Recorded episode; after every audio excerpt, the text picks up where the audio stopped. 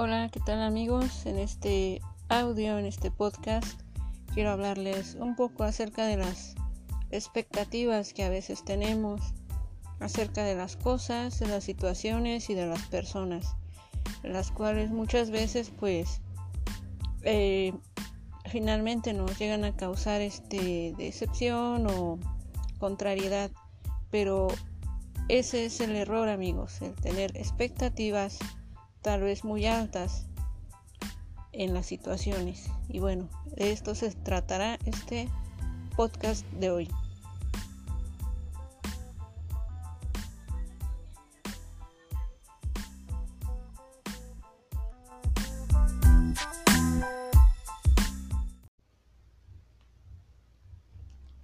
Bueno, pues resulta que cuando tenemos expectativas muy altas, en algo o en alguien, pues sí, eh, nos defraudan, nos decepcionan, etcétera, etcétera.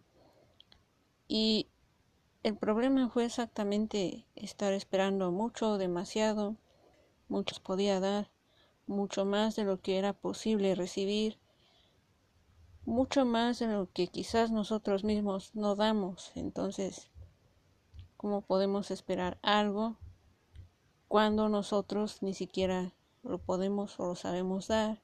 Pues eso es como que absurdo y contradictorio. Entonces, sí se nos sugiere en temas de desarrollo personal mantener altas nuestras expectativas, pero a mi punto de vista hay que mantener las expectativas equilibradas, equilibradas para que nuestras decepciones o nuestras realidades pues no sean una decepción o interpretadas como un fracaso o una traición, etcétera, etcétera. ¿Ok, amigos?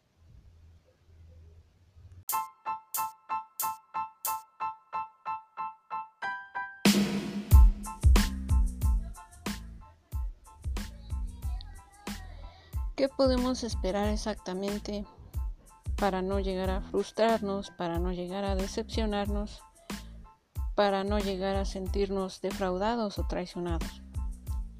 Pues simplemente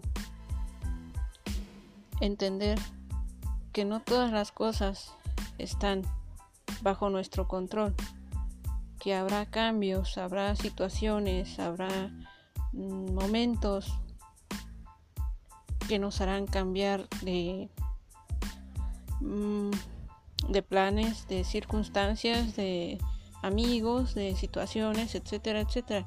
Eh, siempre habrá motivos para cambiar, motivos para cambiar lo establecido, lo ya planeado, lo visualizado. Y el ser humano es cambiante. El ser humano es volátil. Y aunque no tenemos alas, somos tan libres como las aves. Ese es mi punto de vista y me gustaría saber qué opinan ustedes, qué piensan al respecto. Búsquenme en Facebook como Gaby Hernández con H al final, al final de Gaby. En Instagram como Gaby.hernández26.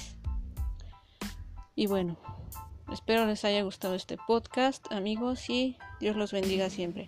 Bye.